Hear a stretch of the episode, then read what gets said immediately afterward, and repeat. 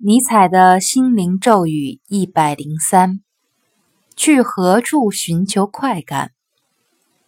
并非是快感造就了为非作歹、放荡不羁之人，正因为他们缺乏快感，才会去寻求快感。然而，他们总是难以寻获令人心满意足的快感，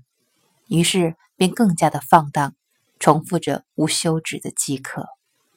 其他人早已在自己的工作中得到了足够的快感，